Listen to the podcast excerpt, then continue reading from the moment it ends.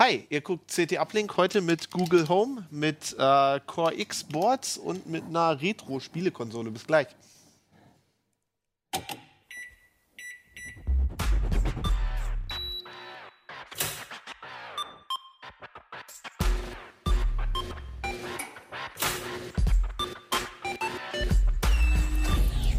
CT Uplink. Willkommen bei CT Uplink. Ich bin Fabian Scherschel heute mit dabei. Jan Kino Jansen. Moin. Okay, Google. Wer bist du? Ich bin dein Google Assistant. Wenn du mit mir redest, antworte ich auch. Oh, wow. Schön. Und? Stefan Portek, hi. Und Christian Hirsch. Jo, äh, wir reden gleich als erstes mal über Google Home. Du musst mir unbedingt erzählen, warum ich das haben will. Äh, und nachher noch über äh, Intel Core X Boards. Ähm, du hast auch eins mitgebracht und äh, Keno hat irgendwie sich eine Spielekonsole zusammengezimmert. Da reden wir auch gleich drüber, aber ich denke, wir fangen mal mit Google Home an. Das gibt es jetzt auch in Deutschland, oder? Gibt es jetzt seit paar Tagen, also seit Anfang der Woche auch ähm, hier in Deutschland, in den USA schon seit etwas mehr als einem halben Jahr. Ich als sein Büronachbar weiß, dass er sich so ein Ding in den USA importiert hat für teuer Geld. Wie viel hast du? Kannst du ja zugeben. Komm, Äh, ich viel hab- hast du bezahlt? Drei von den Dingern jetzt zu Hause mit.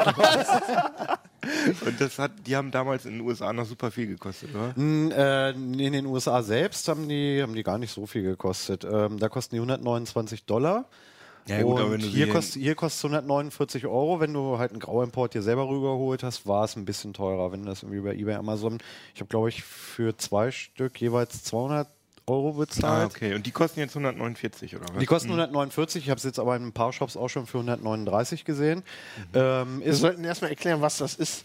Das, ich habe nämlich immer gedacht, Google Home wäre der WLAN-Router, ist es aber nicht, ne? Das ist nee, nee, nee. Also Google Home ist im Prinzip der ähm, Google Assistant, den man auf neueren Android-Telefonen ab Android 6 eigentlich mittlerweile schon per Update bekommen haben sollte. Und das ist halt.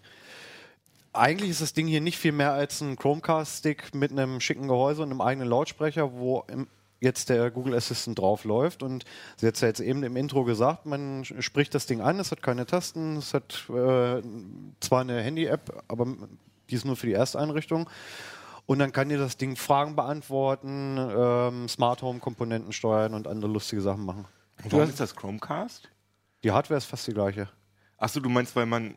Chromecast ist ja, dass man am Handy irgendwas hören oder sehen will Ja. und dann sagt, schick das auf mein Chromecast.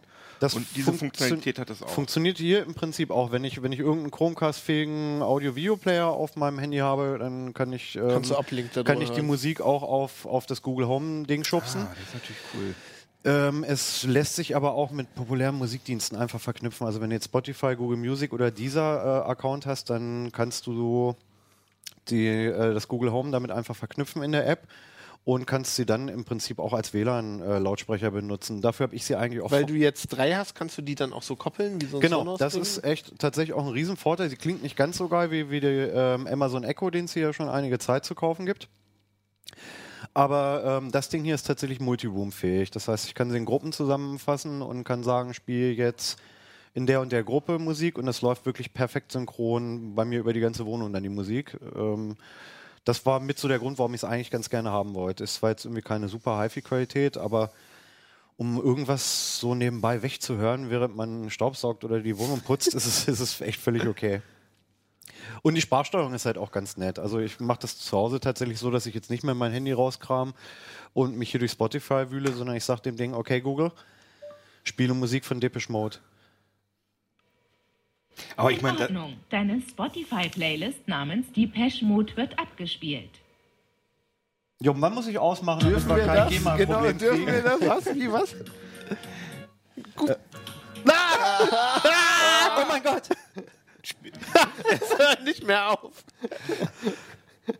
äh, aber Zack, Abmahnung. Aber das habe ich jetzt nicht verstanden. Das war jetzt, der hat jetzt nicht einfach Depeche Mode abgespielt, Ich sondern habe eine Playlist tatsächlich, wo ich ein paar Lieblingssongs reingeschmissen hätte. Ich könnte jetzt auch irgendeinen Künstler sagen, dann würde sie ähm, es so wegspielen wie auf Spotify auch. Also in der Regel erstmal die ersten fünf beliebtesten Songs und dann geht's zu den Alben rüber. Also wenn du jetzt Ah, ja. irgendwas hören möchtest, fühl dich frei, ist dir zu wünschen. Okay, Google. Spiel Bruce Springsteen. Okay, hier ist Bruce Springsteen von Spotify. Dead Rock. Kommt wahrscheinlich von USA. Ich könnte jetzt tatsächlich auch fragen, okay, Google? Ja, er hört dich aber jetzt nicht mehr. Ja, Okay, Google. Nächstes Lied. Okay, Google. Stopp. Also das ist nämlich, das, ich habe das auch mal aus, ich wollte das für genau diese Zwecke auch haben und habe sowohl Echo als auch das Ding ausprobiert. Und es ist einfach so nervig, dass man ständig, wenn man einfach nur das nächste, nur skippen will, was ja, was Das- ist, was man will.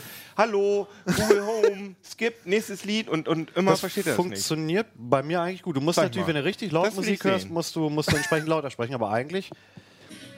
Hey Google, nächster Song. Gut, man muss wissen, dass Ah. es nächster Song heißt. Ja. Ne? Weil, Er hat einfach okay, die Stimme Google, der Autorität. Nächstes Lied. Ah, hat auch funktioniert. Okay, Google. Nächstes. Da wäre Alexa jetzt schon gescheitert. Ja, genau. Also Alexa kann das nämlich nicht. Und Bei Alexa was muss ich man tatsächlich was auch ganz praktisch sagen. finde, wenn ich den Spotify-Mix der Woche höre, dass ich dann halt sage, okay Google, wie heißt das Lied? Ach, cool. Das ist Thunderrot von Bruce Springsteen. Ja, ein bisschen Wasser hatte sie im Mund gerade. Also dafür ist es halt tatsächlich ein bisschen praktisch, wenn du halt irgendwie so ein bisschen Beim Smart Home-Gedöns äh, hast. Ähm, also wenn du, wenn du Spotify oder ein Google Music oder einen Deezer-Account hast, ist es, war es Deezer, ich glaube Deezer auch in Deutschland, ähm, ist es zum Musikhören irgendwie ganz nett.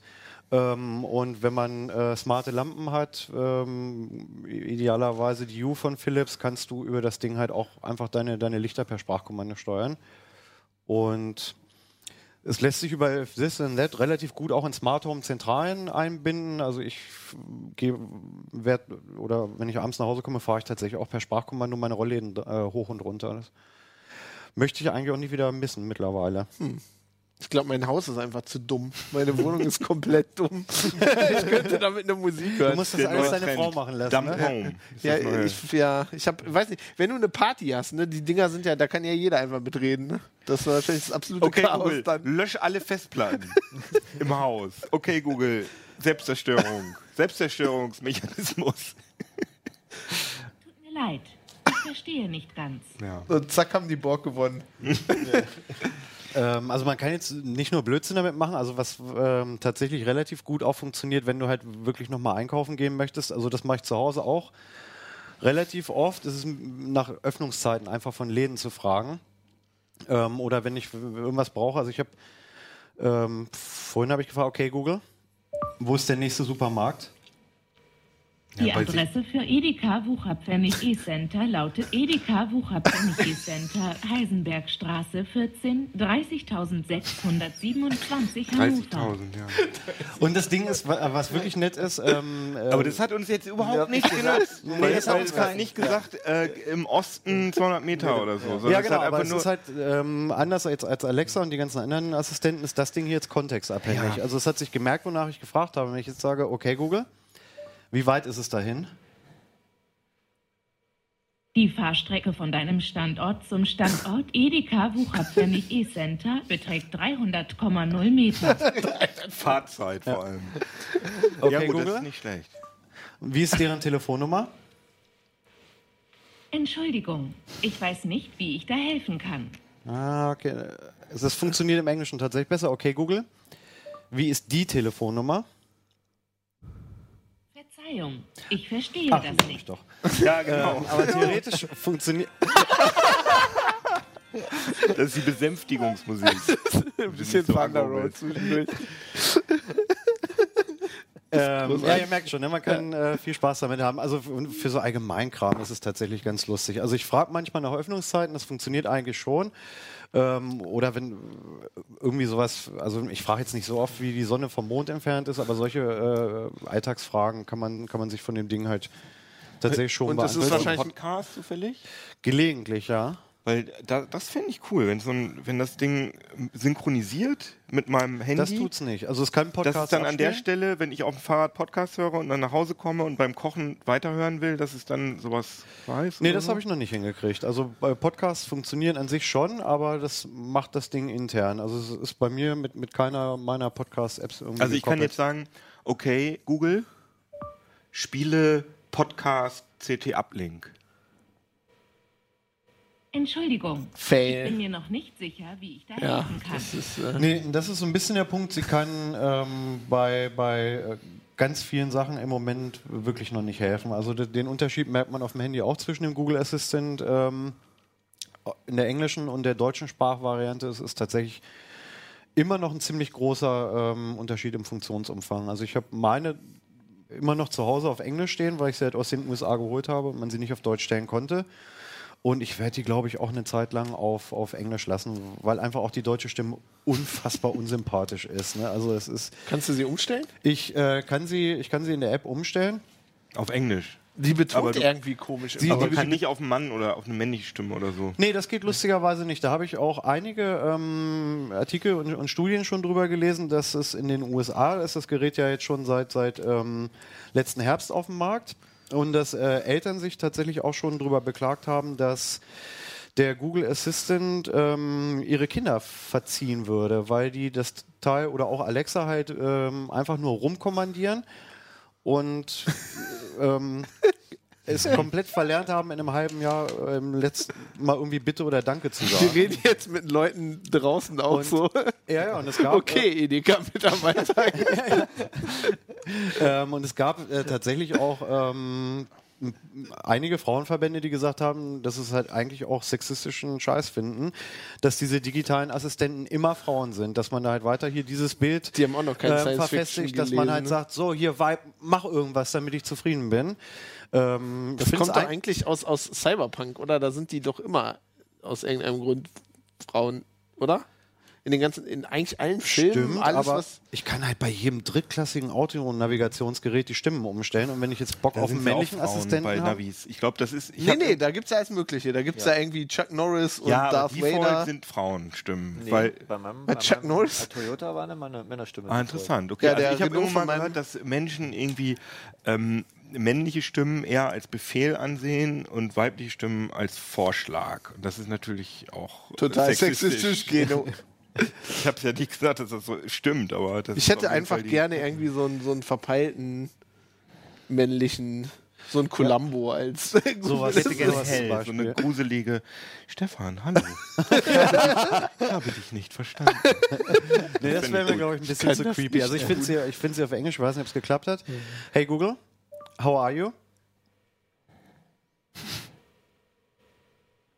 Ich muss erst die MP3-Datei runterladen. Wonderful. Thanks. Oh, what can I do for you? Oh, das ist ja viel besser. Nothing, thank you. Got it. Die ist Ja, auf Englisch aber sehr amerikanisch. Welten, Oh mein ähm, Gott. sy- Sympathischer. Auch wenn du dir die Tageszusammenfassung vorlesen äh, lesen lässt, was ich morgens tatsächlich mache manchmal, damit ich irgendwie meine Termine nicht verraffe, so wie, wie heute, dass ich halt wirklich irgendwie morgens beim Zähneputzen dann sage, hey Google, tell me about my day. Hi, Stefan. It is 2:30 p.m. Currently in Hanover, it's 19 degrees and cloudy. Today, it'll be partly cloudy with a forecast high of 21 and a low of 14. Your commute to home is currently 26 minutes with light traffic if you take Waldersee Strasse by car. Have a great day. Okay, die Waldersee Straße ist jetzt ein bisschen schwierig für Sie. Ähm, das benutze ich tatsächlich auch ganz gerne, wenn du ähm, den Google Kalender mit benutzt und da deine Einträge ähm, einpflegst oder, oder Gmail als, als Bestellbestätigungs-E-Mail-Adresse hast für, für Bahn- und Flugtickets, dass du sowas halt wirklich fragen kannst. Irgendwie, ähm, wann muss ich zum Flughafen losfahren? Ähm, welche Termine habe ich morgen? Was steht diese Woche noch an? Und dass sie dann tatsächlich auch relativ clever ist und auf diesen ganzen Google-Kram zurückgreift, wie Verkehrsinformationen und dann halt auch wirklich sagt, ja, dein Flug ist eigentlich eine Viertelstunde verspätet, aber da auch ein Riesenstau auf der Flughafenstraße ist, fahr halt mal lieber in einer Viertelstunde los. Das mit Flügen hat Google echt drauf, ne? Das also funktioniert. Die Assistenten, Ja. der weiß das ja, welch, an welchem Gate der Flug abgeht, irgendwie 20 Minuten vor der Du Fluggesellschaft. kannst auch einfach nur die, die Flugnummer sagen und dann sagt er dir sofort, wann das geht. Darf ich da auch mal Podcasts ausprobieren? Ob der vielleicht sogar Äh, ja, aber also deutsche Podcasts werden jetzt nicht funktionieren, weil das Ding, also wenn ich sie nach Öffnungszeiten von einem Rewe-Markt gefragt habe, musste ich halt immer R-E-W-E sagen. Ja, aber unser hat ja einen englischen Namen. Okay. Okay. Google. I wanna listen to the podcast CT Uplink.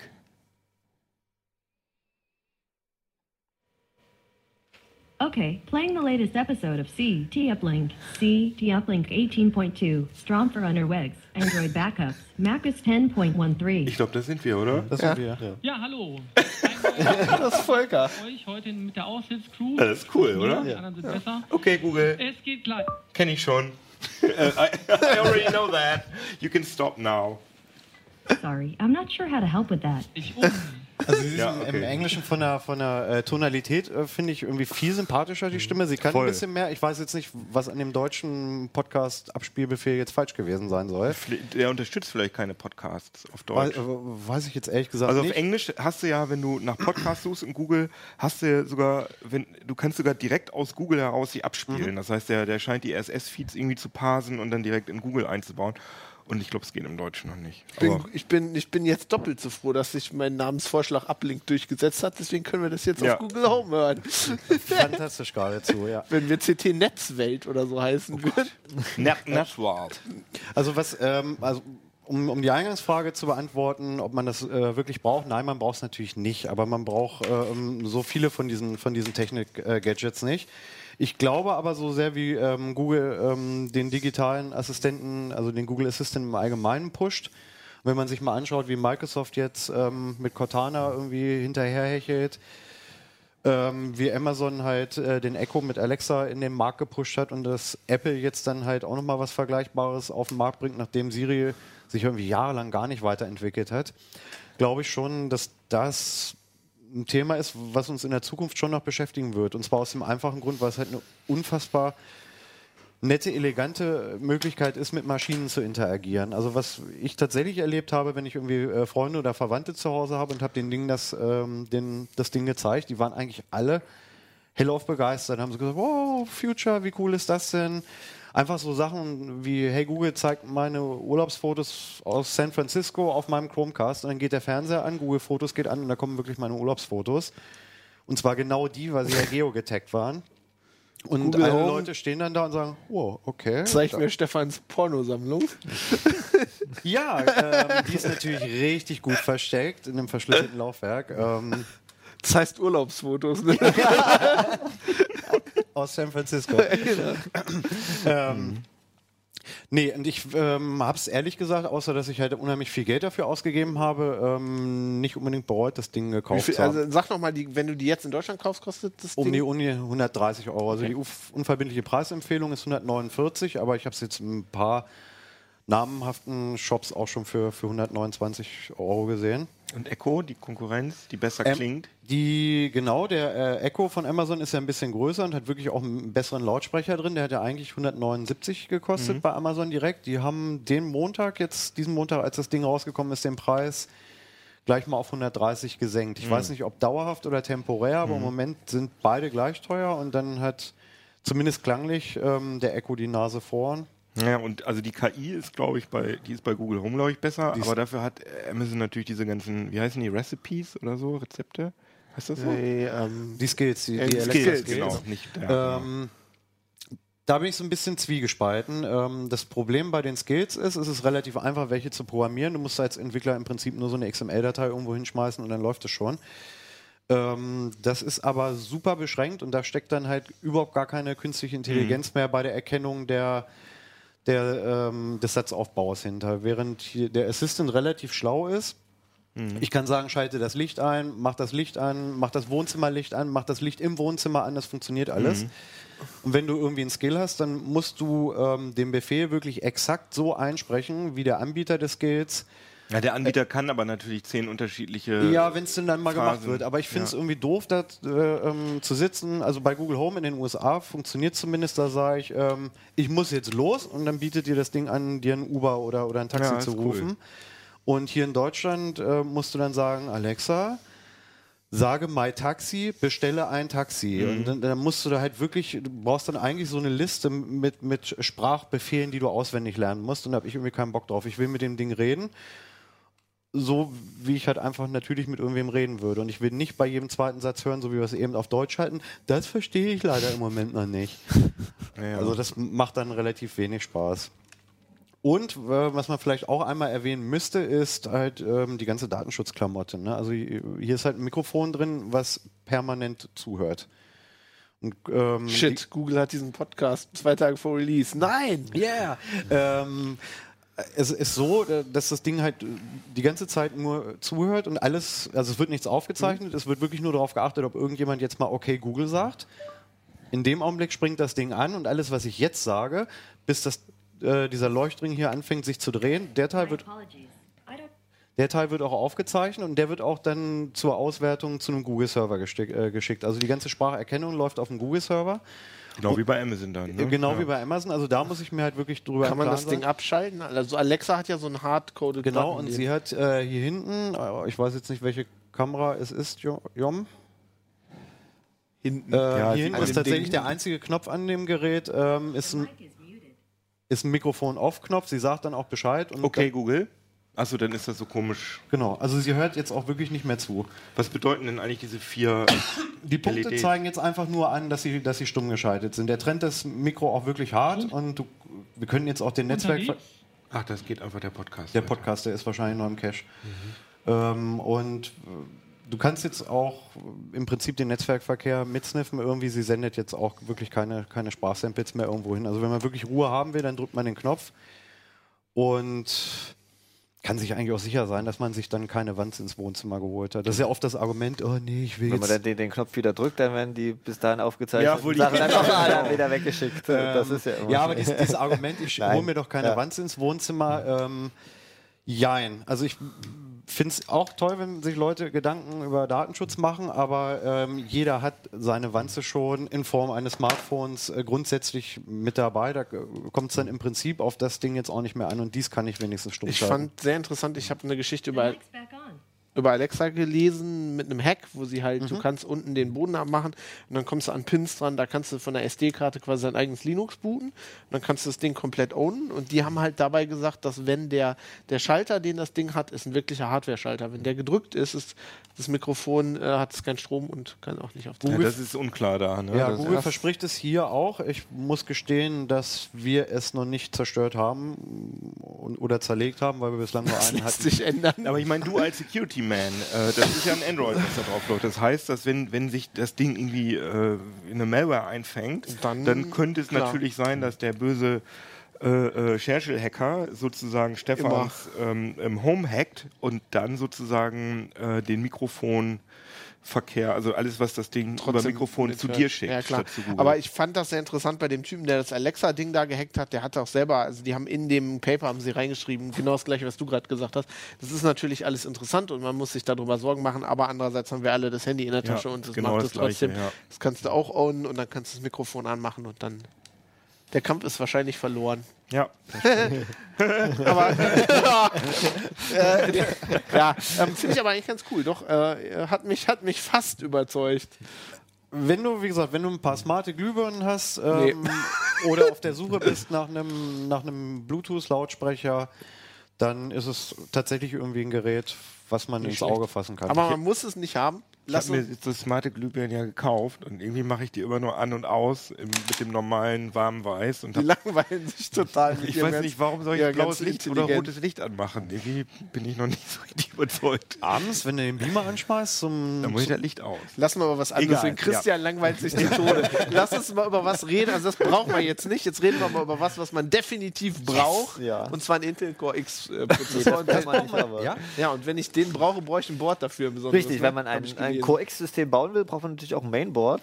Ähm, und ich habe mal eins mitgebracht. Kann man ja auch mal die. Ja, Die mal Kedo gerade demonstriert hat, ist das Achso, Ach so, der die ist, ähm, ist dann, dann, dann halten wir es einfach mal Ja, hoch. ich kann es hochhalten. Also, der Sockel ist ungefähr so groß wie ein Raspberry Pi. ja.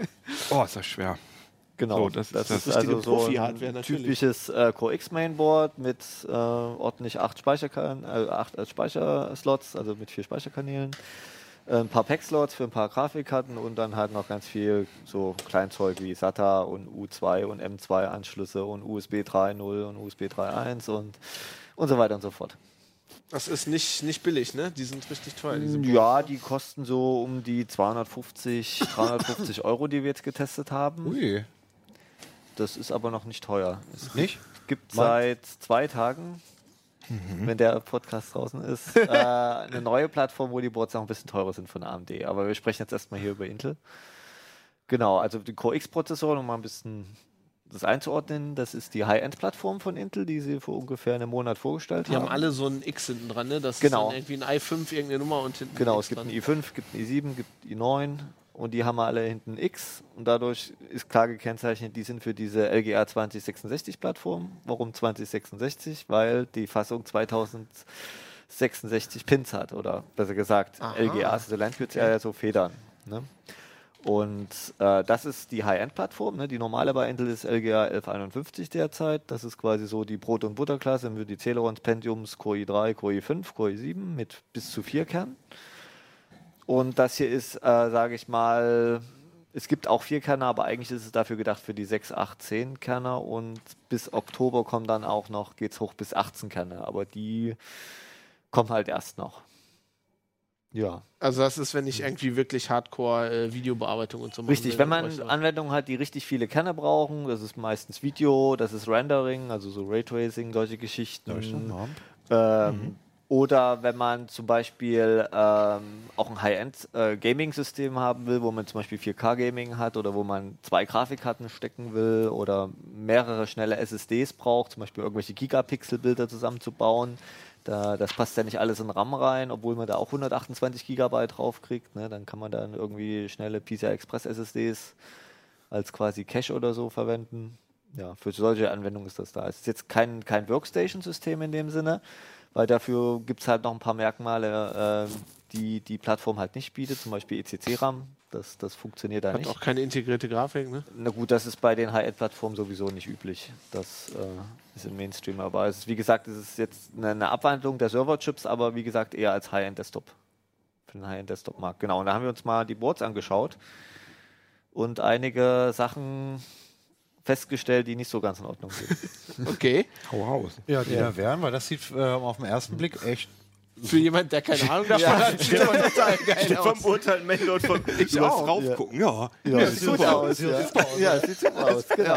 Ja, es sieht super Ey, ich aus, aber so billig, plunderig verarbeitete Mainboards gesehen. Also das hier wirkt auf mich wenigstens irgendwie. Ja, das sieht gut aus, aber zum Beispiel diese ganzen Plastikabdeckungen, die ja jetzt so seit, seit anderthalb Jahren üblich sind, das ist total, also Kokolores, weil es bringt, es hat nicht irgendwelche Luftleitwirkung oder so, es ist einfach nur, damit es halt schicker aussieht. ja, aber Ja. sieht Hat- hat schick, mir das sieht so funktioniert. äh, Ja, aber es militärisch ist mir doch aus, egal, ne? wie das aussieht, Blöd. wenn das Ding im, im, im, im, Blechgehäuse Aber du am hast, doch, Schreibtisch steht. du hast doch ein durchsichtiges Nein, hab Gehäuse, ich nicht, damit nein. man die Beleuchtung kann. Ach komm, gibst du da Nein, habe ich nicht. Nein, habe ich nicht. Aber Christian, was mir gerade aufgefallen ist, kann man vielleicht hier auch in der Kamera sehen, wenn ich das hochhalte. Hier ist so ein, so ein ähm, das ist eine LCD. Diagnoseanzeige. Ach so. Ja, wenn nie Board nicht bootet dann, Ach, ist gleich und, so eine dann Port und sich 80 aufhängt, genau, dann ist Kiste? da ein Port 80 mit drauf. Das ist bei den besseren Boards Ach, Standard. das ist ja, ja. cool. Genau, und man sieht halt hier, um mal eine Sache anzusprechen, die halt nicht so toll ist bei der Plattform, man sieht ja hier, dass man hier vier, vier Pack-Slots hat. Denkt man natürlich hier, geil, kann ich jetzt hier vier Grafikkarten schnell anbinden. Pack Alles ist gut und PCI schön. Express. Ja, das ist PCI Express, genau. Pack-Slots ist PCI Express for Graphics. Ah, die okay. Abkürzung dafür, aber Ah, ist ja. eigentlich seit zehn Jahren geläufig. Genau, die haben normalerweise Wusste ich auch nicht. in PC-Technik ist es geläufig, genau. Okay. Wie gesagt, so. Und ähm, eigentlich denkt man ja hier, geil, ist jeder Slot mit 16 Lanes angebunden, alles super toll. Ne? Und die, die CPUs haben ja bis zu 40 Lanes, ne? also im, im eingebunden müsste ja eigentlich ganz gut sein. In der Praxis ist aber leider so. Es gibt ja leider auch diese Quad-Cores, ne? Mit den, das sind quasi umgetopfte Kaby Lakes. Also von der Mainstream-Plattform, die ich kurz vorhin erwähnt hatte, hat Intel jetzt auch äh, wahrscheinlich auf Druck von AMD gedacht, jetzt müssen wir jetzt auch Quad-Cores für die teure Plattform anbieten. Was aber schlecht ist, weil die ja nur 16 Lanes haben. So. Und wenn ich jetzt hier vier Slots habe und ich habe aber nur 16 zur Verfügung insgesamt, dann führt das dazu, dass zum Beispiel bei dem Board es so ist, dass die überhaupt nur im Verhältnis 8 äh, zu 4 zu 4 verteilt werden. Und den einen Slot kann ich gar nicht voll nutzen. Großartig. Und wenn ich nur eine Karte stecke, wird diese, wird diese Grafikkarte auch nur mit 8 Lanes angesprochen, also gar nicht mit 16, wie es zum Beispiel auf der Mainstream-Plattform ist. Also ich habe, ich bezahle mehr Geld fürs Mainboard, ich Ja. bezahle ein bisschen mehr bei dem Prozessor und ich kann zum Beispiel gar nicht die Grafikkarte voll anbinden. Und die nächste Sache, ich kann auch nur äh, die, die eine Seite der RAM-Slots nutzen, weil äh, diese billigen Quad-Cores oder in Anführungsstrichen diese günstigeren Quad-Cores ja auch bloß äh, zwei Speicherkanäle haben und nicht vier, wie die teuren CPUs. Und, und das führt dazu, dass die Boardhersteller natürlich bei der Entwicklung ihrer Boards immer bedenken müssen, ja, es gibt ja nicht nur den geilen 10-Kerner mit 44 Lanes oder und, und äh, vier Speicherkanälen, sondern es kann ja auch immer irgendwie ein Kunde kommen und sagen, ich stecke da jetzt den günstigen Core i5 Quad-Core rein. Das Aber- heißt, du hast immer die müssen Nachteile. immer davon. diese Nachteile mit berücksichtigen. Du hast zwar, wenn du die, diesen dicke CPU steckst, äh, eine bessere Verteilung. Das ist jetzt hier bei dem Fall, äh, sind es dann, äh, Mensch, ich muss kurz nachgucken, 16, 16, 8. Ne? Aber du hast eben nicht äh, ähm, die, die vollen Möglichkeiten, die eigentlich die Theo in der Theorie möglich sind. Aber machen Leute das? Also geht wirklich jemand los und sagt, ich kaufe mir jetzt einen High-End-Export für eigentlich einen X-CPU und steckt dann doch irgendeinen billigen Scheiß da rein? Das würde doch... Also Ja, keiner, keiner, der deinen Artikel, keiner, der meinen Artikel äh, genau gelesen hat und, und keiner, der sich ein bisschen dafür interessiert, aber es ist halt einfach möglich Ja? Äh, und deshalb müssen es die Boothersteller berücksichtigen. Das, Okay, ist, ja. das Und- heißt, es und- gibt kein Board, was, wo du einfach keinen, da kannst du einfach keinen Vierkerner Genau, draufstecken. umgekehrt gibt es wiederum teure Boards, die, wo nur die Vierkanner reinpassen. Die haben dann auch nur vier DIM-Slots. Die gibt es jetzt seit kurzem. Also was, was noch, noch absurder aber Quatsch, ja. Natürlich Oder- ist das Quatsch. Und, und das Schlimme ist, ähm, äh, wie man hier vielleicht sieht, also oder auch nicht sieht, also dieses Board hat zum Beispiel hier einen M2-Slot. Ne? Und hier sitzt noch einer. Also M2-Slot ist ist, das neue SSDs, Verfahren, ne? genau, neue Format für, für SSDs, für, für PCI Express oder NVMe-SSDs, um es genauer zu sagen. Ähm, und diese hängen beide am Chipsatz. Aus dem Grund, weil ja die Lanes der CPU, ne, habe ich ja gerade erklärt, schon für die Pack-Slots alle verwendet werden müssen, weil ja immer bloß davon das die macht Monatsstellen das dann wahrscheinlich So, langsamer. ne? und das Problem ist, der, der Chipsatz wiederum ist nur über vier Lanes an den Prozessor angebunden. So, und damit ist das ein Flaschenhals.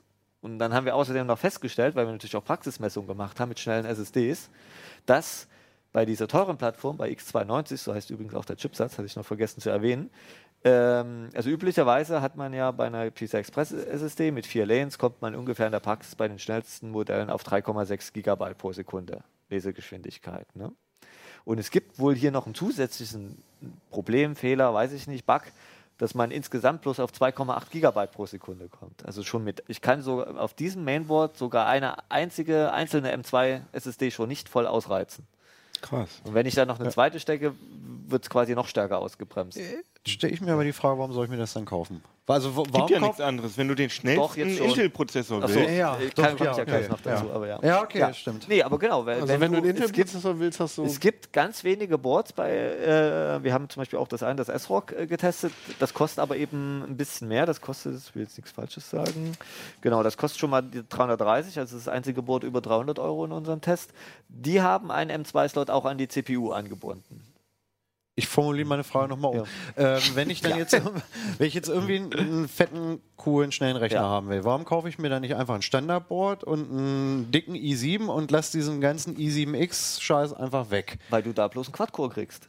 Ja, okay, gut, ja. Das ist das Problem, dass du kriegst, du Ja, kann, also- das ist, diese, das ist Ja. diese, diese, dieser Hintergrund, warum das so kompliziert ist. Das ist diese elendige Produktdifferenzierung bei Intel. Und zwar, bei Intel ist es nicht nur so, äh, ähm, umso teurer der Prozessor ist, umso schneller ist. Nein, sie müssen auch bei bestimmten Sachen Features an- und abzwacken, damit das noch, noch differenzierter wird. Ne? Deshalb bis es gar keiner mehr gerafft Genau, hat. eben. Für die Core X-Prozessoren gibt es ja, wie gesagt, die kleinen Quad-Cores mit, mit 16 Lanes. Es gibt die, die 6 Kerner mit, mit und die 8 Kerner mit, mit 28 Lanes und erst ab 10 Kerner hast du die vollen 40 oder 44 Lanes. aber Überhaupt. aus dem So. Sinn macht das ja gar Und- keinen Sinn, wenn, sie, wenn, wenn, du, wenn du, selbst wenn du die Rechenleistung des 10 Kerners gar nicht brauchst und sagst, ich will aber bloß schnelle SSDs anbinden und mir reichen auch 6 Kerner aus, Ja. nüt- hast du trotzdem nicht die vollen Lanes. Also das ist ganz perfide von Intel, dass sie dafür sorgen, dass sie ganz geschickt die Produkte so, äh, äh, ja, sage ich mal, differenzieren, dass du dann doch wieder bloß das teure kaufen kannst. Ja. ja, aber selbst dann ist es ja jetzt noch besteuert, weil dann kaufe ich jetzt den teuren, baue den auf das Board und dann habe ich wieder Nachteile, ne? Ja, dann Also- mu- musst du halt 1000 Euro für einen Prozessor ausgeben, obwohl du das ja gar nicht brauchst. Du- Ja, aber selbst dann, 600 Euro selbst dann setze ich Ja. den ja auf so ein Board, Ja. was irgendwie... Richtig, und dann äh, kannst du die 44 Lanes oder 40 Lanes nicht gar nicht richtig ausnutzen kann, ausnutzen, weil das weil Board das Board ja immer, das Ja. ist so. so. meine SSD läuft dann auch wie ein Sack Schrauben. Und, und die, die SSD läuft langsamer, als wenn du dir, sag ich mal, ein 150 Euro Board für, für, den kleinen, für die kleine Plattform Aber die Fassung hättest. ist ja LGA 2066 Richtig. jetzt. Und das ist aber nicht nur High-End, sondern da gibt's auch, wird es auch Low-End-Zeug geben. Ja, was heißt Low-End? Also da gibt es halt die die zwei Quad-Cores. Die kosten aber auch um die 300 Euro, 350 Okay, okay, Euro. aber die- Also sie haben quasi diese Plattform kompromittiert, weil sie Ja. gesagt haben, wir wollen dann äh, Quad-Core draufsetzen. Genau, Wenn und sie der gesagt Grund haben, ist der, dass AMD an. hat ja seine AM4-Plattform im März vorgestellt und da kannst du vom, vom kleinen Quad-Core bis zum dicken 8-Kerner alles draufpacken. So, und Intel ist halt der Arsch auf Grundeis gelaufen, weil sie ja genau den Cut zwischen der, der, der kleinen Plattform und der großen Plattform war bisher bei zwischen 4 und 6 Kernen. Ne? Ab 6 Kern der große, ab 4 musstest du klein und jetzt wollten sie halt eben ihre große Plattform dann doch noch auch für die 4 Kerne quasi fit machen in irgendeiner Form, damit sie halt dann auch sagen können, ja, du kannst auch in die teure Plattform bei uns den Quad-Core reinstecken. Aber was natürlich aus meiner Sicht, also sie haben sich da so ins Knie geschossen. Okay, dann sollten wir am Ende vielleicht jetzt auch noch ansprechen, wenn der Podcast raus ist, gibt es ja dann Genau, äh, es gibt, oder? genau, aber es gibt noch eine zweite Sache. Das Ah, ist ja okay. bloß die, die, eine Hälfte. Das ist der, die Sache quasi, die Intel es verbaselt wird alles hat. noch viel Ja, schlimmer. es ist alles noch, noch viel schlimmer. Und zwar, das ist ja quasi das, was Intel verbastelt hat. Das Schlimme ist, die Mainboard-Hersteller haben sich auch nicht mit Ruhm bekleckert. Und zwar, wir haben den, den dicksten, äh, den 10-Kerner reingesteckt, den QI9 7900X, hatten wir auch schon, glaube ich, vor zwei Uplink-Ausgaben auch mal besprochen. Und das Problem ist, ähm, die haben ja diese Turbo-Modis. Das bedeutet, die können für 8 Sekunden lang wenn die Prozessoren unter Volllast sind, höher takten als eigentlich äh, ihre Thermal Design Power von 140 Watt zum Beispiel bei dem dicken ist. Ne? Dann können die auch darüber hinausgehen für eine bestimmte Zeit. Das Problem ist, ähm, die Boards überschreiten diese Limits und halten die überhaupt nicht ein. Und das ist sogar so weit gegangen, dass diese 140 Watt Prozessoren unter extremer Volllast mit AVX 512 Befehlen dann teilweise bis zu 290 Watt gezogen haben. So, und Diese- diese, kleinen, genau. Und das Problem ist, warm. dass sie dann überhitzen. Und was passiert, wenn ein Prozessor überhitzt? Er lässt Taktzyklen aus. Ne? Im CPU-Z oder im Monitoring-Tool steht da geil die 4, irgendwas Gigahertz da. Aber er lässt quasi jeden zweiten Takt einfach aus und rechnet da gar nicht. Sprich, die Performance im Linpack, was, damit haben wir es gemessen, das ist so ein äh, Supercomputing-Benchmark, war plötzlich nur noch halb so schnell, wie wenn wir das, Therm äh, wenn wir das Limit von Hand gesetzt haben. Also es ist Und das merke ich vielleicht als normaler Anwender Richtig, gar weil nicht. du ne? ja gar nicht danach schaust. Im Taskmanager steht da, alle Kerne voll ausgelastet, 4 Gigahertz, super, ist da alles super toll. Ne? Aber man verschenkt die Hälfte der Performance.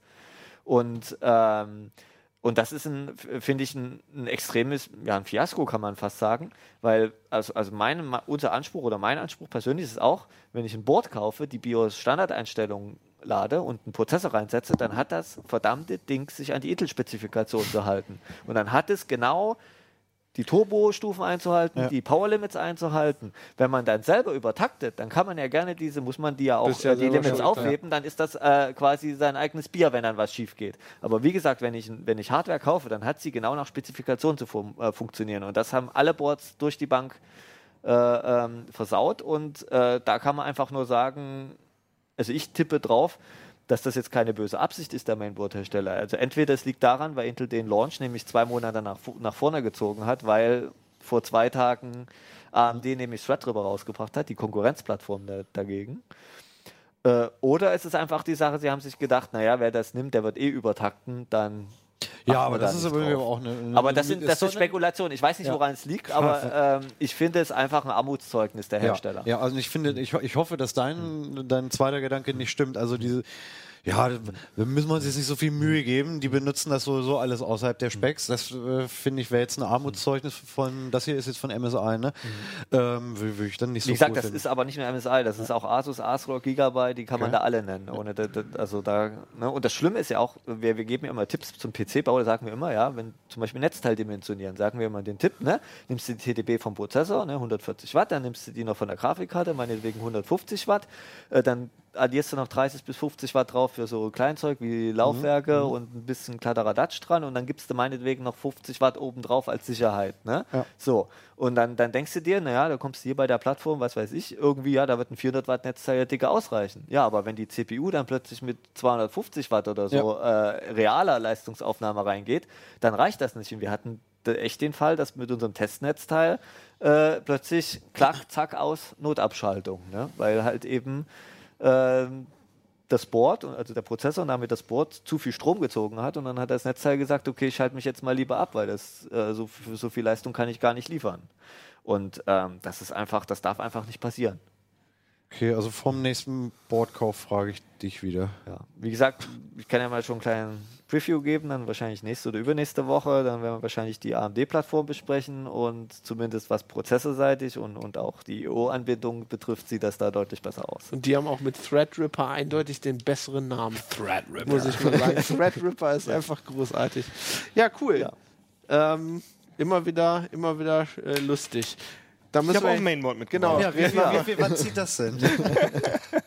Gute Frage. Weiß ich gerade gar Ihr habt nicht. im Drei? Rahmen von, äh, wir haben im Heft hier Raspberry Pi Projekte, ne? Und ihr habt äh, Retro-Konsolen gebaut, ne? Richtig, genau. Wir haben ähm, so einen Raspi genommen. Hier, den halte Der ungefähr so groß ist wie die Fassung von Ja. dem. Nee, ungefähr Ja. eigentlich, so eigentlich, eigentlich fast identisch. Also wenn man, wenn ich das hier auf das Board drauflege, dann ist er so groß wie das Proz wie der, äh, ja, wie das. Prozessor-Slot sozusagen. Fassung heißt das. Fassung, genau. ähm, ja, und der, äh, für den Raspi 3 haben wir eine Spielkonsole gebaut oder auf dem Raspi 3 und das ist ja eigentlich ein alter Hut. Ähm, aber ich, wir haben gedacht, dass wir das mal ein bisschen schön machen. Also es gibt ja viele äh, solche Spielkonsolen, Distributionen dafür, RetroPie, Laka und Recalbox. Und wir haben das jetzt alles mal, wir haben das mal richtig ausführlich und richtig schön gemacht. Ähm, zum Beispiel habe ich dann auch mal ähm, mir Controller schicken lassen dafür und geguckt, wie gut die eigentlich funktionieren, weil ich meine, was bringt dir ein schönes Spiel, wenn du das mit der Tastatur steuern musst und habe dann unter anderem auch hier diesen wunderschönen Competition Pro in der Speedlink USB-Fassung mir bestellt. Der funktioniert absolut problemlos hier an, ähm, am Raspi in RetroPie. Also wir haben RetroPie als unsere Referenzplattform genutzt, aus bes bestimmten Gründen. Die, ja, geht jetzt ein bisschen zu weit, steht alles im Artikel. Ähm, interessant fand ich, dass wir auch, ähm, dass, es, dass man auch echte alte ähm, Nintendo und Super Nintendo, äh, äh, kann man, die halte ich jetzt Controller Mal, Controller, die halte ich jetzt auch gerade mal in die Wie Kamera. schließen die an? Ja, pass auf. Das sind hier solche proprietären Anschlüsse. Kennen Also, wir alle noch? Kenn, Aus kenn, ja, genau, kennen wir noch, aber es sind halt wirklich reine Nintendo-Anschlüsse. Oder hast du sowas schon mal irgendwo anders Nee, gesehen? nee, das ist, aber es ist wahrscheinlich seriell irgendwie, ne? Irgendwas Serielles vermutlich. Und da gibt es einfach äh, so einen Adapter zu kaufen, so einen USB-Adapter. Und da kann ich sogar zwei gleichzeitig anschließen. Das heißt, ich schließe hier den an und kann gleichzeitig sogar noch über diesen Adapter den anschließen. Hast du den her, den, den Über Amazon habe ich den gekauft. Der kostet, habe ich jetzt gerade auch nicht im Kopf, nicht so viel. 12, 13 Euro oder so, meine ich. Ah. Und das ist, funktioniert gut. Das dann funktioniert das vor an allem. Pi an und dann geht das. Genau. Und es Krass. geht so ohne. Also RetroPie kann man vielleicht. Ja. Ja, nee, warte mal. Da ich, das, ist, das, geht, das wird ein bisschen. Ich wollte jetzt gerade noch erstmal sagen, wie teuer das Teil ist. Das kostet 16 Euro, kostet dieser Adapter. Cool. Und das funktioniert auch latenzfrei. Wir haben im Vergleich dazu, habe ich auch, habe ich den jetzt hier? Nee, habe ich jetzt nicht. So einen ähm, nachgebauten Super Nintendo Controller haben wir auch noch bestellt. So ein No-Name, so ein, so Der Klon. USB-Anschluss hat, ne? Den habe ich, glaube ich, hier drin, genau.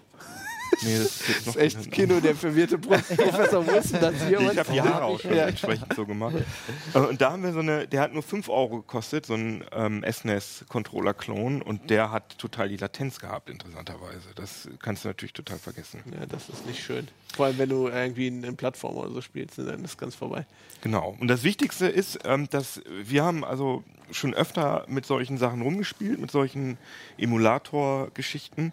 Und das war dann immer so, dass man immer alle vorhandenen C64, NES, Super Nintendo, Mega Drive Spiele darauf geklatscht hat und dann hat man, stand man vor dieser ewig langen Liste und wusste überhaupt nicht, was man spielen sollte. Und wenn man mal irgendwas ausprobiert hat, dann war es ein Schrottspiel Oder nicht konfiguriert. oder nicht konfiguriert. Und wir haben uns diesmal wirklich jetzt mal richtig Mühe gegeben und haben ähm, uns auf erstmal auf sechs Plattformen beschränkt, bei die definitiv richtig gut laufen auf dem, auf dem also auf, auf dem Raspi, auf dem Raspi 3.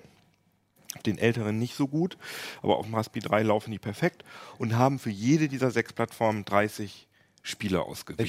Welche Plattform war das?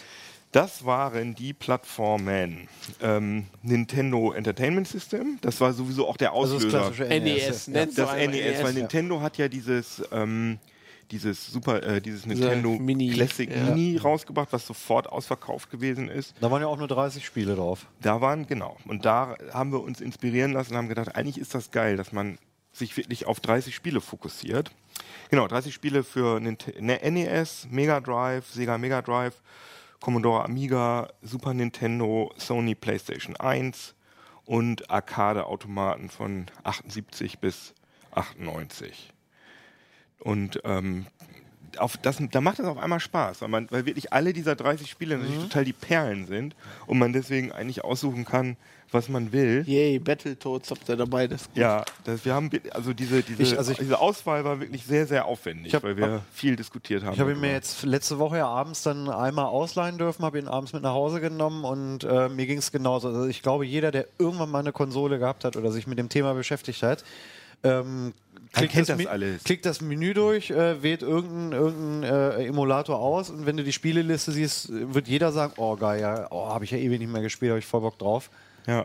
Super Mario Kart, großartig. F-Zero, Ups. oh Gott, das ist meine Jugend. Ja, wir müssen mal kurz darüber reden. Ähm, ist ja cool, wenn du dir die Hardware baust und so, ne? Aber es gibt ja immer das leidige Thema, wo kriege ich denn jetzt. Also, ich glaube, wir wissen alle, wo man die ROMs herkriegt, aber darf ich das? Aus Nee, du Internet. nicht. Fabian. Aus genau, dem aus diesem Also- Internet. Das kann man vielleicht mal vorab sagen. Ich fand erstaunlich während der Recherche, wie einfach man die ROMs kriegt. Zum Beispiel auch super interessant, Archiv.org, was ja eine seriöse Seite ist, hat alle MAME-ROMs Ja, die haben aber, glaube ich, so einen Deal. Du kannst ja auch darauf spielen. Du Die kannst ja auch drauf spielen, du kannst sie aber auch einfach runterladen. Und ähm, also es geht mit C64, mit Amiga, Arcade. Bei den, also Nin- Nintendo ist natürlich das, das sind ja die allerhärtesten, weil die ja immer noch viel Geld damit verdienen. Auf ihren äh, diversen aktuellen Konsolen verkaufen sie ja immer noch die alten Spiele für teuer Geld. Deswegen sind die immer besonders hart dagegen. Also du, Nintendo ist tatsächlich das allergroße Problem, die Teile legal zu bekommen. Also äh, fürs Mega Drive habe ich für diesen Artikel fast die Hälfte dieser 30 Spiele legal kaufen können auf Steam. Da gibt es nämlich so ein, so ein, ähm, so ein Sega Classic Paket. Das Kriegst du kostet da die 30 ROMs Euro. raus, wenn du das kaufst? Da sind, da sind komische, äh, wie heißen die Dateien nochmal? Warte mal, muss ich nochmal gerade nachgucken. Ähm, also da ist natürlich ein interner Emulator, wenn, du Ja. das auf, das, wenn du das auf Steam spielst, aber du hast sogenannte Pack-Dateien Ja. und die kann man äh, mit so einem Tool kann man die in äh, Bin-Dateien umwandeln, die dann jeder Emulator frisst. Das heißt, über so einen Umweg hat Sega schon gesagt, so Leute, wir wissen, was ihr vorhabt und ihr Freaks könnt das machen. Und da hat man wirklich gekaufte, legale ROM-Dateien. Das geht bei, ähm, bei den PlayStation 1-Titeln auch ganz gut, weil die kann man einfach auslesen. Das sind ja normale CD-ROMs, die man äh, als im Q-Bin-Format dann einfach auslesen kann. Äh, Amiga C64 kann man auch selbst auslesen, wenn man das will. Ist natürlich relativ aufwendig. Am aufwendigsten sind aber natürlich die Cartridges. Wenn du das brauchst du Nintendo. spezielle Hardware für, ne?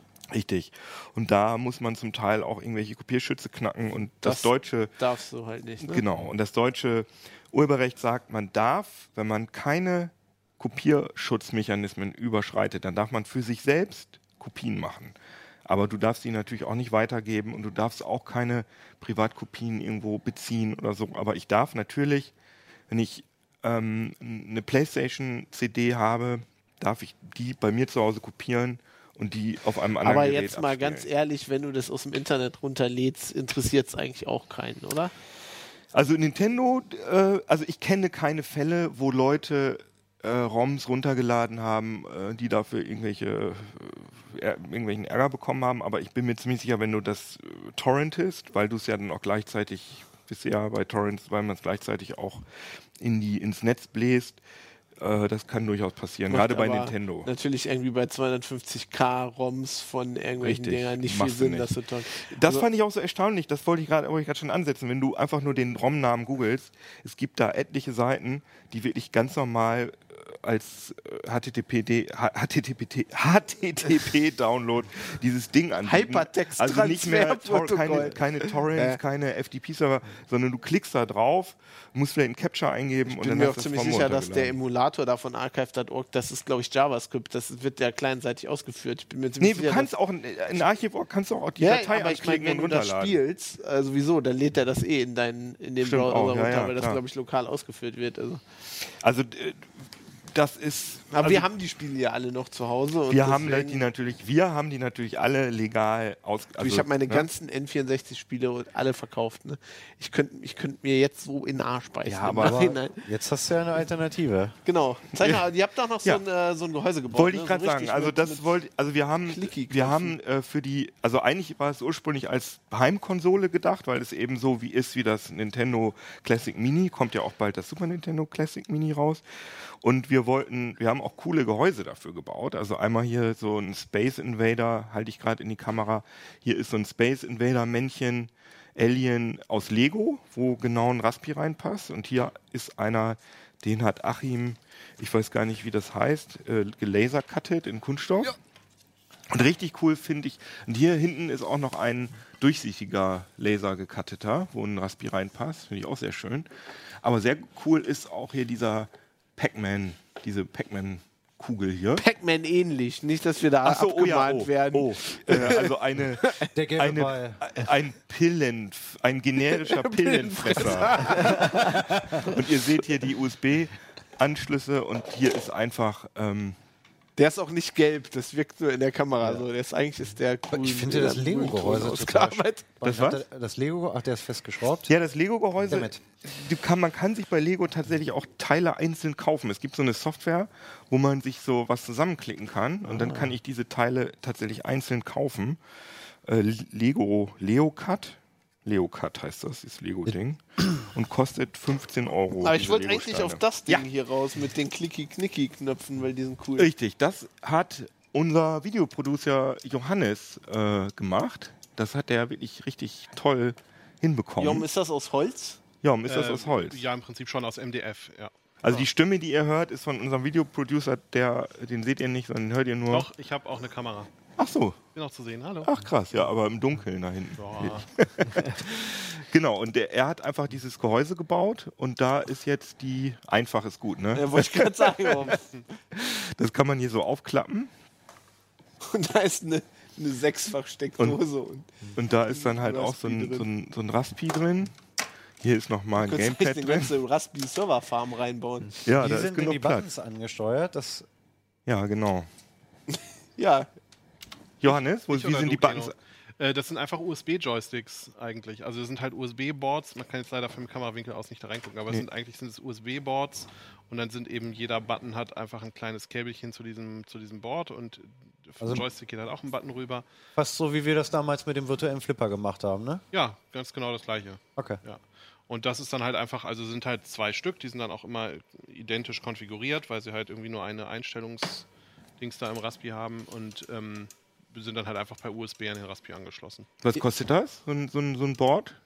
Ähm, also du zahlst für ein so ein Set mit, äh, ähm, wie viel sind das immer? 10 Buttons und Joystick zahlst du so ungefähr 25 Euro, 20, 25, 30 Euro. Wie viel war der Material- und Zeitaufwand für das ganze Gerät? Oder Also- anders, ähm, nimmst du Aufträge ein?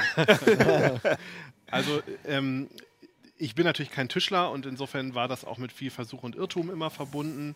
Ich habe jetzt alles in allem ungefähr 200 Euro für alles zusammen ausgegeben. Da sind aber natürlich auch Sachen bei, die man dann, also zum Beispiel von, dem, von, dem, von der Lackdose wusste ich halt auch nicht, wie viel Lack brauche ich denn dafür Ja. oder wie viel von dieser grauen, von dieser grauen Farbe.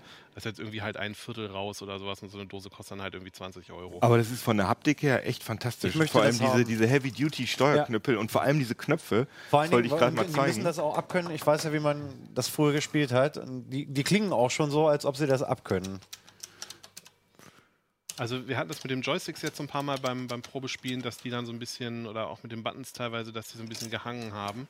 Aber ich bin nicht ganz sicher, woran das liegt. Das kann halt auch daran liegen, dass irgendwie innen noch Staub an den Kontakten ist oder sowas. Ich muss das alles innen nochmal ordentlich aussaugen. Das habe ich jetzt, ich habe das dann neulich hier im, im an dem Tisch, an dem ihr sitzt, dann quasi am, am Tag, an dem das Ding fotografiert werden musste, ziemlich in Panik noch äh, fertig gemacht, weil natürlich irgendwie dann, wie das so ist, in Ja, letzter ja. Minute, ne?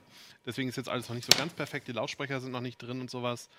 Ähm, ja, so ein bisschen optimieren könnte man es noch. Ich weiß halt nicht, ob das mit den Buttons jetzt daran liegt, dass man vielleicht doch noch einen Fünfer mehr ausgeben sollte für die Buttons oder ob das einfach an dem Staub drin liegt. Ähm, aber ich habe unheimlich viel dabei gelernt. Also ich würde zum Beispiel nicht das wieder aus MDF bauen, weil mir das einfach irgendwie ein unsympathisches Material ist. Ich würde halt Ach, Multiplex nehmen, weil das Ja. ein bisschen fester und härter ist einfach und sich besser schrauben und bohren und schleifen lässt und sowas und die Kanten nicht so ausfasern und so. Und äh, ja, aber ich habe einen Mords Spaß gehabt. was würdest du statt, äh, stattdessen nehmen als Multiplex, das sind Ach so, okay, sind im sorry. Prinzip so, sind so, sind so in Schichten verleimte Platten. Und dieses MDF-Zeug, das ist so faserig, staubig Genau, irgendwie. ne? genau, ja. Aber und es das- fühlt sich echt gut an, wo, wie, weil du da diesen Lack drüber hast. Oder Ja, ja, was? genau, Ah ja, genau. okay. Und, und diese, dieses geile Design hier, dieses, wie hast du das hingekriegt? Das ist einfach mit einem Folienkonturschnittplotter, mit so einem kleinen Silhouette Cameo heißt der. Ähm, ist das einfach aus so einer Dezifix-Folie, ist das einfach ausgeschnitten, aus einer Klebefolie, aus einer selbstklebenden Folie. Ich kann keine Klebefolie plottern, aber vielleicht irgendwer hier im Haus. Und also nach der Zeit hast du ja gefragt, da sind drei Nachmittage quasi, also dreimal sechs Stunden ungefähr Mhm. sind das gewesen. Und was ich wirklich ganz erstaunlich finde, was mir auch vorher nicht klar gewesen ist, dass ähm, PlayStation-Spiele, also die PlayStation 1, äh, die ja schon CD-basiert waren und so mit Videos und so, dass die wirklich richtig gut funktionieren auf dem kleinen Raspi. Und ich finde, das ist ja schon.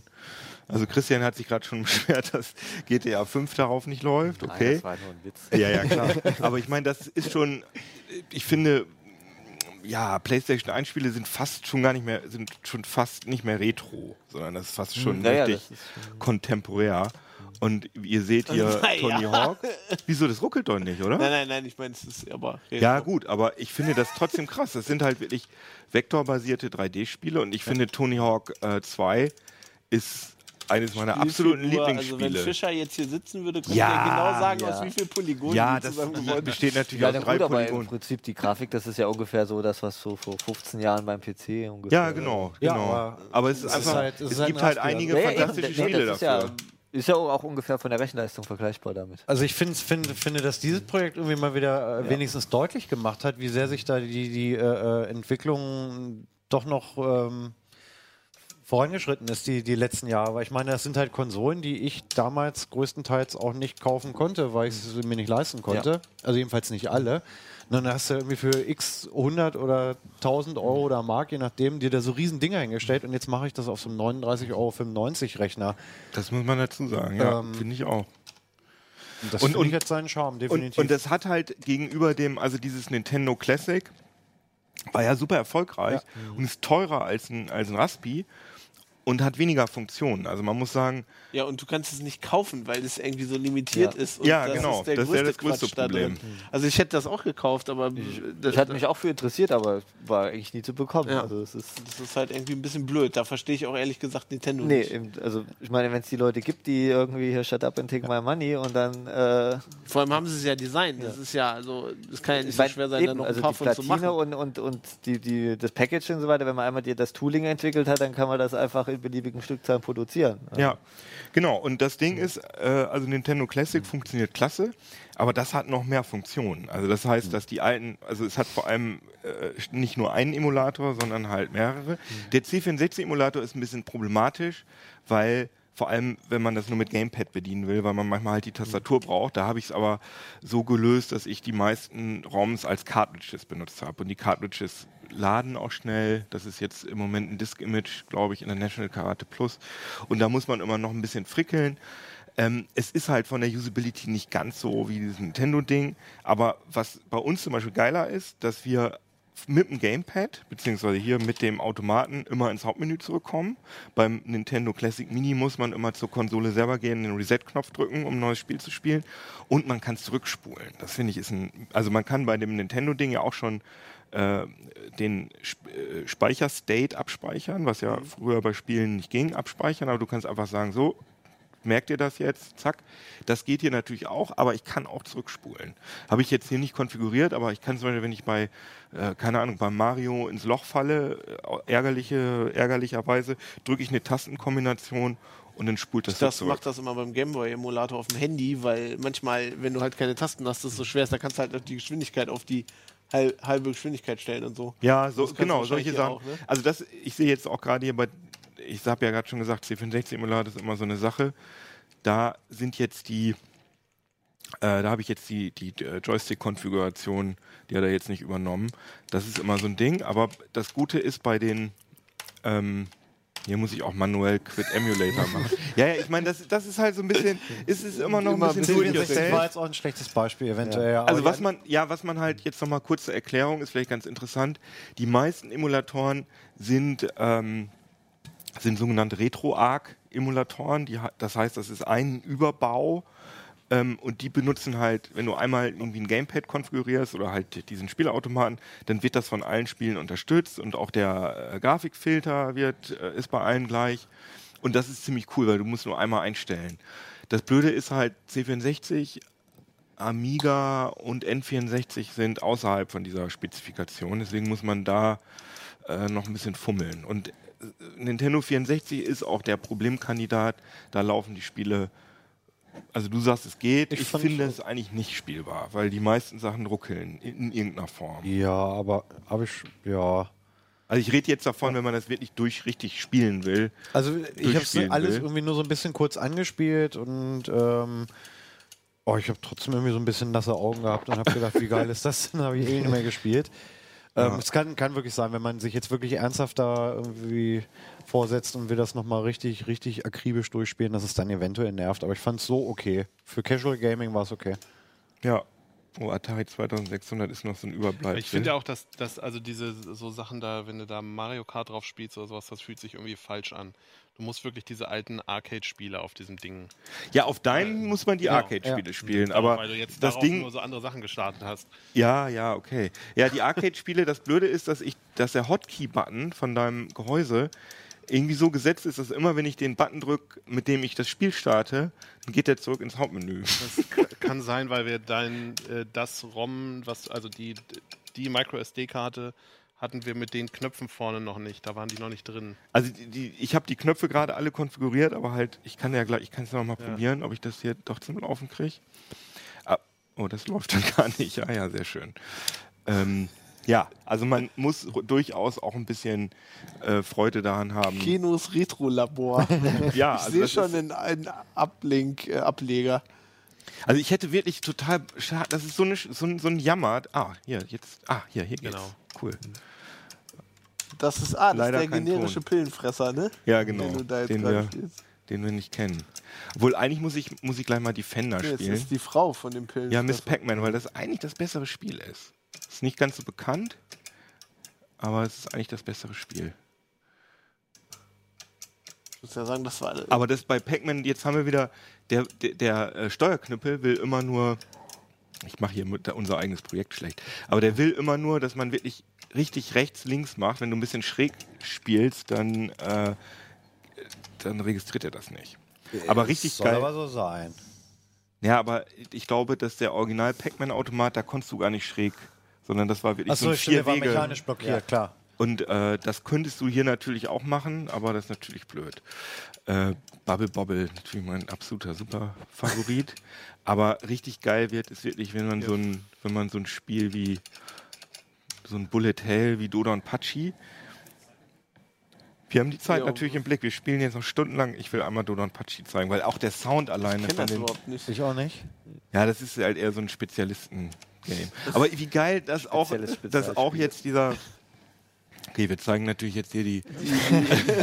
Do not copy this game. Ja, also wir haben natürlich die ROMs alle Do not äh, build vollkommen legal. emulation software that emulates Äh, this game. Das darfst du ja auch. Du darfst ja diesen alten Auto, diese Automatenplatine kaufen und die darfst du ja auslesen. You would not steal a baby. Was wir natürlich alle gemacht haben. So, und jetzt müssen wir hier Geld einwerfen. Vielleicht, wenn Kino das macht, wenn jemand das tatsächlich nachbauen möchte. Ich habe noch ein Video gemacht, wo ich die eine Viertelstunde lang ungefähr die ähm, einfach die Konstruktionszeichnung kommentiere und im Detail erkläre, wie das Ding aufgebaut ist und ähm, was ich jetzt anders machen würde und Cool. Mit Fotos vom Bau und Fotos vom Innenleben und so weiter. Das ist auf der auf geil. ct.de auf unserer auf der Seite zum Artikel ist das Video abrufbar. Äh, ich habe dir zugehört, Jom, aber ich glaube, für die Podcast-Zuhörer ist das die langweiligste Folge, die wir seit langem produziert haben. Man hört immer nur Keno so Ja. geil. Ja. Also Keno freut sich unheimlich, dass Ja. er dieses Spiel Äh, am Laufen ich hat. hab was aber auch gerade richtig hab. Bock. Ich Aber möchte sieht geil aus. Ich spiele einfach. Ihr könnt ja ein bisschen reden. Ich spiele hier noch so ein bisschen rum. Es ist irgendwie ablenkend. Also kauft Naja, alle das Heft. Da genau. steht das drin, wie man Ja. das macht. Und Und, dann werdet ihr verstehen, warum das so euch geil das ist. Video von Jom an, um äh, davon zu lernen, was er anders machen würde. Das ist immer das Wichtigste, finde ich. Gut, ähm, ja, ich würde Kann das ja sagen, sogar ein bisschen, ne? ja, sieht, sieht, Wie bitte? sieht Ich sag, du spaßig kannst das ja sogar. Das macht er doch die ganze Zeit im Büro. Das ist, jetzt seht ihr mal, wofür Keno seine Zeit aufwendet. Sehr cool. Ja, Ja. cool. Ähm, ich glaube, wir sehen uns äh, nächste Woche. Keno spielt jetzt hier Ach so, einfach noch. Du ja, ich spiel noch ein bisschen. auf. Ah, nein. Ähm, ja. Bis denne. Ciao. Ciao. Tschüssikowski. CD Uplink. Sieht cool aus.